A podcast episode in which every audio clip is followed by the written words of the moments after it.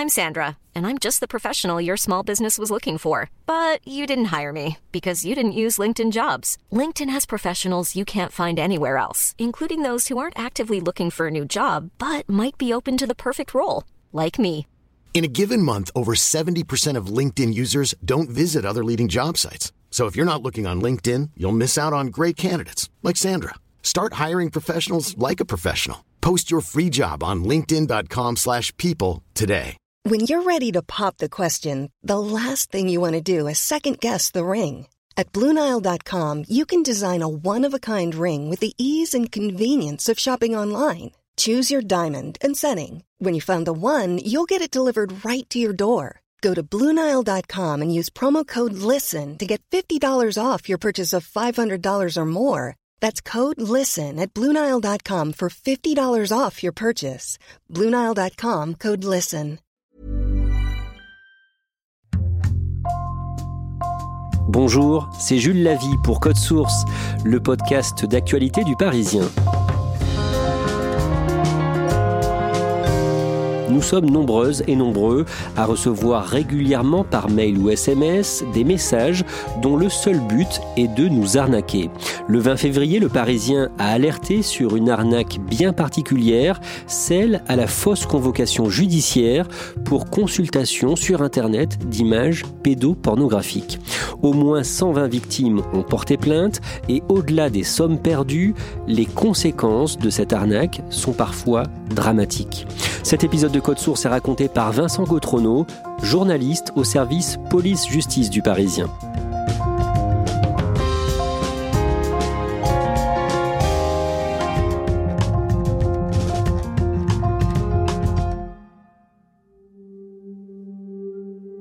Vincent Gautrono, l'an dernier, tout au long de l'année, de très nombreux Français reçoivent dans leur boîte mail un courrier inquiétant. À quoi ressemble ce mail sur la forme? Il s'apparente à un mail assez classique, si ce n'est que l'intitulé est souvent très inquiétant. On reçoit ce mail euh, d'un homme qui signe au nom d'un gradé de, de la police, de l'armée, et ce gradé nous envoie en pièce jointe une convocation judiciaire. Cette convocation précise que dans le cadre des activités de veille sur Internet de la police ou de la gendarmerie, nous avons été identifiés comme un consommateur de pédopornographie et que nous sommes donc convoqués en vue d'une procédure judiciaire. Et donc on voit qu'il y a différentes versions euh, de son mail, différents pseudo-expéditeurs. Vous, Vincent Gautrono, vous faites partie euh, de celles et ceux qui reçoivent ce mail. Euh, le vôtre, à quoi il ressemble? Dans la convocation que moi je reçois personnellement sur la boîte mail du journal, il y a le logo de la gendarmerie nationale, le logo du service central de renseignement criminel de la gendarmerie nationale et même aussi le, le logo d'Europol, l'Office européen des polices. Et c'est un soi-disant colonel de gendarmerie qui vous écrit. Il vous presse de répondre rapidement. Le mail, il est signé du colonel Marc Gélet, qui se présente comme le responsable de la brigade de protection des mineurs de la gendarmerie en lien avec Europol. Et il nous explique que, effectivement, euh, dans le cadre de leur veille sur Internet, euh, ils ont détecté des activités suspectes sur notre ordinateur et que nous devons en urgence leur répondre, sinon ils seront obligés d'aviser la justice et de lancer une procédure judiciaire à notre rencontre.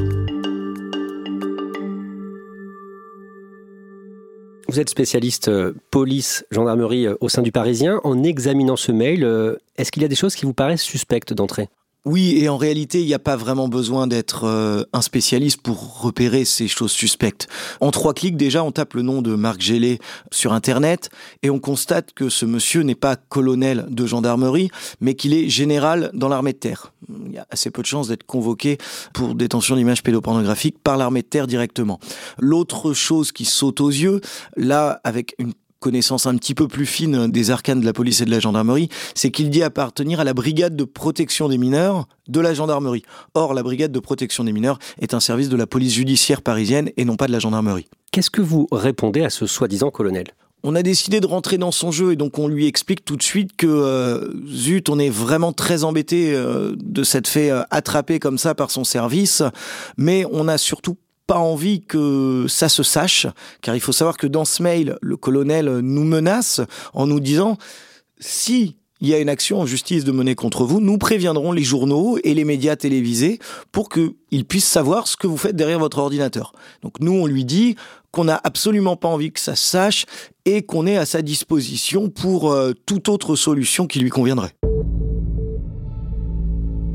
on a un retour qui nous dit écoutez, je comprends, alors je vous propose une autre solution que la procédure judiciaire, c'est ce qu'on appelle la procédure à l'amiable. En réalité, il nous explique que nous devons lui envoyer notre adresse, notre numéro de téléphone, notre nom et certifier que nous acceptons la procédure à l'amiable et donc de payer une amende de 4750 euros. 4750 euros, c'est une somme.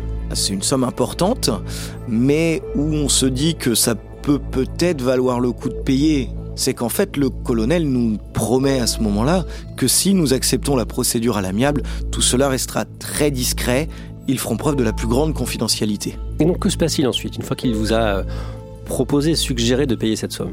Quand il nous propose de régler cette somme, comme on lui a envoyé notre numéro de téléphone, on s'est dit qu'on allait pousser un peu le vice et donc on lui a expliqué par mail que nous étions très inquiets et que nous serions très heureux de pouvoir lui parler au téléphone pour être rassurés et surtout être sûr que cette procédure restera discrète et qu'une fois que nous aurons payé les 4750 euros, on n'entendrait plus jamais parler de cette histoire et nous n'aurons pas de soucis avec la justice. Et là, il vous appelle et vous décidez d'enregistrer la conversation.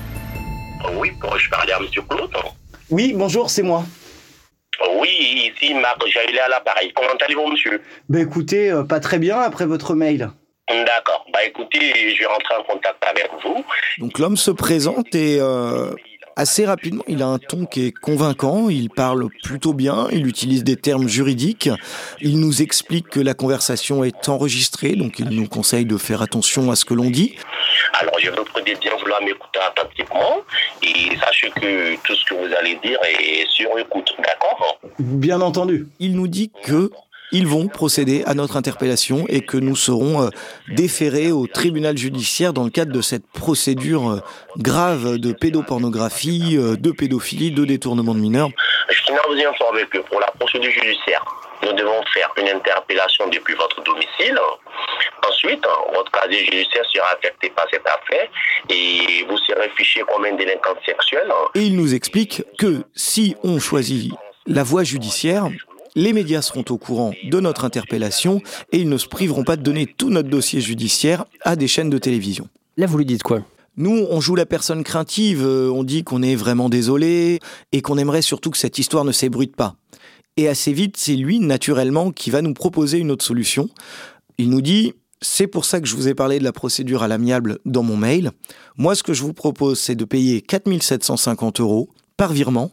Et dans ces cas-là, on vous garantit la plus grande confidentialité et évidemment, personne ne sera au courant de cette procédure. Pendant tout cet échange, euh, il est sûr de lui? Oui, il est assez sûr de lui et on pose des questions euh, un peu stupides presque pour rentrer dans son jeu. On lui demande par exemple si on peut payer euh, en allant directement à la gendarmerie. Et là, il nous dit ah non non non non non parce que faites attention, il risque d'y avoir des journalistes devant la gendarmerie, les médias sont friands de ce genre d'infos. Pour votre confidentialité, il faut vraiment payer par virement. Je, vais aller voir ma banque ce soir et, je vous fais le virement demain. Je pense que le mieux sera de faire le virement dès aujourd'hui, monsieur. Bon. Vous comprenez Oui, ok, je vais, je vais, je vais faire ça. On, entend le D'accord, et eh ben je vais, je vais faire ça dès demain parce que si, parce que sinon vendredi matin, je suis interpellé, c'est ça. Oui, mais vous, vous, avez la possibilité de le faire aujourd'hui pour pouvoir gagner un temps comme ça. Dès demain, on entame le processus pour la clôture. Ouais, et comme ça, je serai pas arrêté, quoi, ouais. Et en entendant le reste de la somme, monsieur. C'est parfait. informé, d'accord? C'est parfait. je vais vous accuser bonne réception. C'est parfait. Merci beaucoup, colonel. Merci. Au revoir. D'accord. Merci. Au revoir. Qu'est-ce que vous vous dites euh, après cette conversation? On se dit que les escrocs sont assez intelligents, assez malin, mais finalement pas si bon que ça.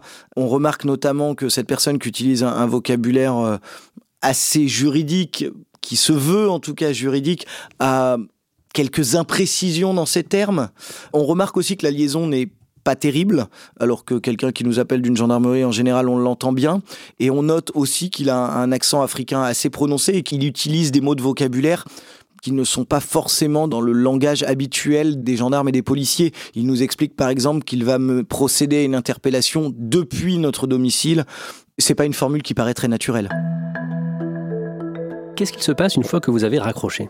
Les minutes qui suivent, on reçoit un nouveau mail du pseudo Marc Gélé, avec cette fois-ci en pièce jointe un RIB où il convient de verser l'amende. Là aussi, c'est suspect. Ce RIB, on se rend compte qu'il appartient à une femme qui est domiciliée dans l'Aisne qui n'a pas vraiment de lien avec la gendarmerie nationale ou avec le trésor public qui, comme on le sait tous, quand on doit payer une amende, quand on doit payer ses impôts, c'est sur des sites sécurisés, c'est pas un virement à un particulier. Est-ce qu'il y a des suites à cet appel? Il y aura des suites à cet appel parce qu'évidemment, on va décider de ne pas verser l'argent.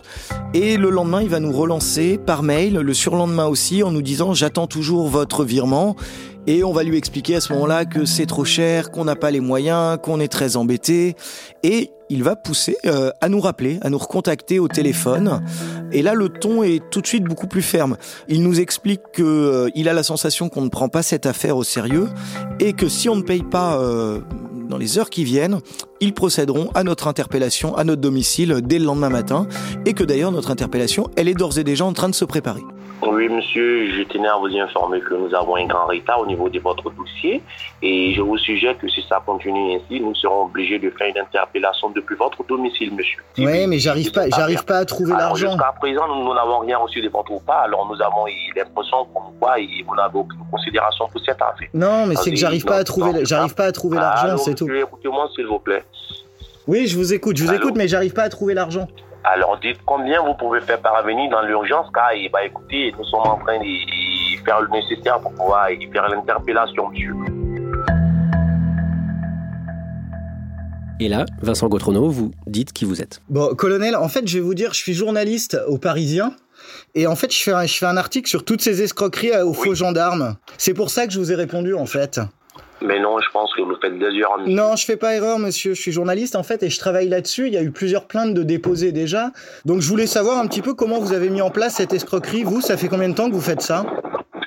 Je pense que vous faites des erreurs. Bah écoutez, dès que possible, je vous rappelle. Oui, bien sûr. Évidemment, on n'a plus jamais eu de nouvelles, que ce soit par mail ou par euh, téléphone. Vincent Gautrono, cette arnaque, à première vue, elle semble assez grossière. Oui, en réalité, il suffit de bien lire la première convocation pour comprendre qu'on ne doit pas répondre à ce mail. Un exemple tout bête dans la convocation que moi j'ai personnellement reçue, j'étais poursuivi pour détournement de mieurs pas détournement de mineurs. Il y a plusieurs choses comme ça qui en réalité sautent aux yeux, mais la force de cette escroquerie, c'est son caractère massif. Sur le million de mails envoyés, il arrive toujours que des gens se fassent avoir. Et effectivement, vous travaillez sur ce sujet avec euh, Jérémy Famelet depuis euh, plusieurs mois et vous le savez, des centaines de personnes sont tombées dans le panneau. Ce que l'on sait aujourd'hui, c'est qu'environ 120 personnes se sont fait avoir et l'ont signalé en déposant plainte auprès des services de gendarmerie et de police. Et le préjudice total de cette arnaque dépasse pour l'instant le million d'euros. Encore une fois, on parle du préjudice connu. Il y a très certainement beaucoup de personnes qui ont payé, mais qui n'ont pas déposé plainte. Pour bien comprendre ce type d'arnaque sur Internet, il faut remonter au début des années 2000. C'est à ce moment-là qu'apparaît une pratique qu'on appelle le broutage. Qu'est-ce que c'est? Le broutage, ça vient de l'argot ivoirien et ça fait référence aux moutons qui paissent tranquillement et donc qui s'engraissent sans effort. Le broutage, historiquement, c'est une pratique qui vient euh, du Nigeria et qui s'est ensuite étendue à d'autres pays euh, d'Afrique de l'Ouest. Il s'agit de gens avec quelques petites compétences informatiques qui vont contacter d'autres internautes par différents biais, les mails, les réseaux sociaux, pour monter des escroqueries. Historiquement, il y en a eu plusieurs. Une des plus connues à un moment, notamment sur le réseau social Facebook, c'était l'arnaque aux faux sentiments, où on était contacté par euh, une femme euh, qui nous disait tomber amoureuse de nous et qui, de temps en temps, pour venir nous voir ou parce qu'elle avait des soucis, nous demandait de verser 200, 300 euros. Ensuite, il y a eu une seconde arnaque née. C'était l'arnaque au faux héritage. Quelqu'un nous envoyait un mail en nous expliquant qu'il avait un héritage bloqué en Afrique, qu'il n'avait pas de descendants, mais qu'il avait besoin de 500 euros pour pouvoir débloquer la somme de 50 000 euros dont il nous ferait bénéficier si on lui envoyait de l'argent.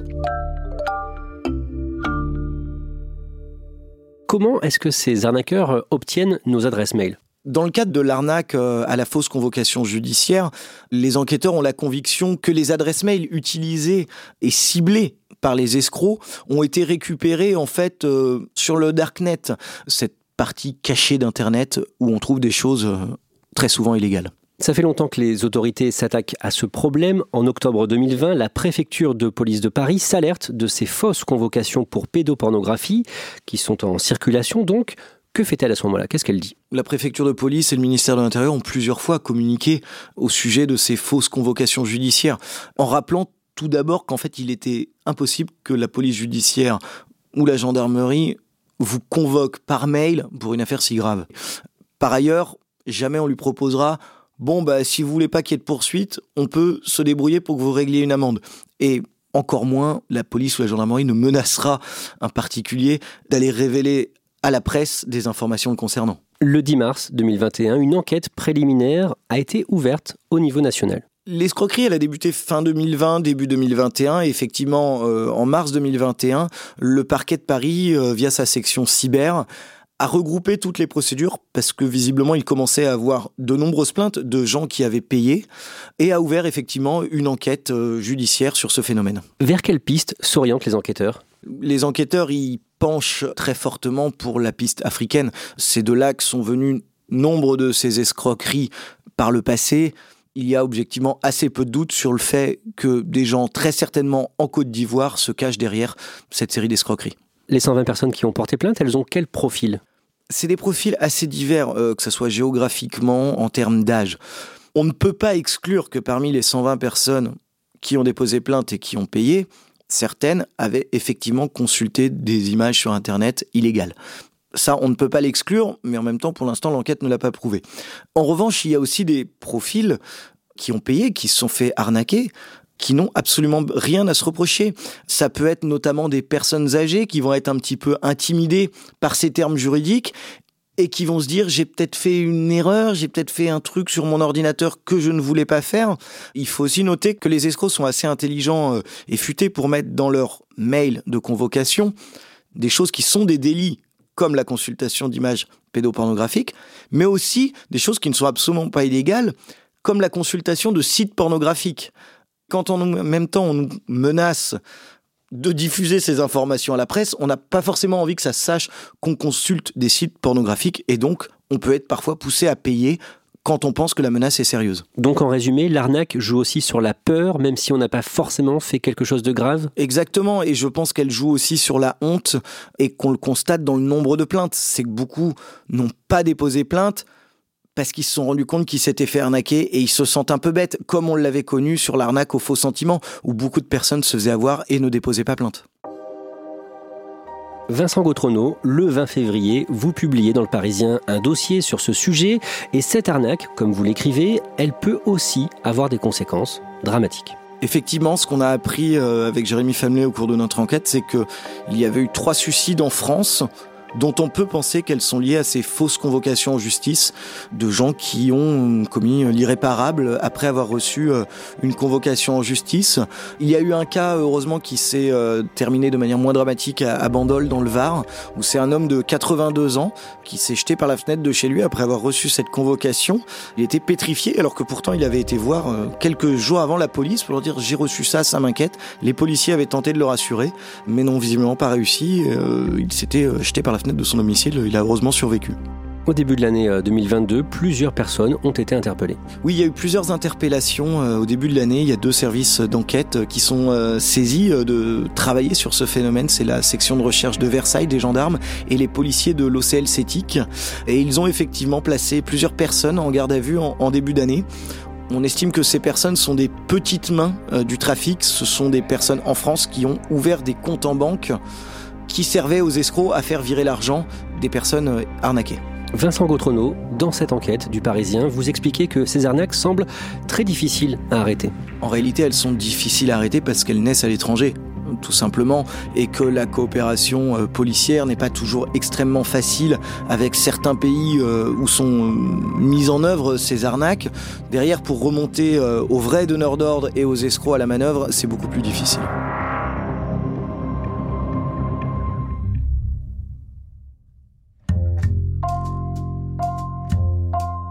Merci à Vincent Gautrono. Cet épisode de Code Source a été préparé par Marion Botorel, production Thibault Lambert et Raphaël Pueyo, réalisation Benoît Gillon. Code Source, le podcast d'actualité du Parisien, est disponible sur toutes les plateformes. Nous publions un nouvel épisode chaque soir de la semaine. Pour n'en rater aucun, n'oubliez pas de vous abonner. Si vous aimez Code Source, n'hésitez pas à laisser un commentaire sur votre application audio préférée. Et puis vous pouvez aussi nous écrire directement pour nous faire des retours. Code Source at leparisien.fr.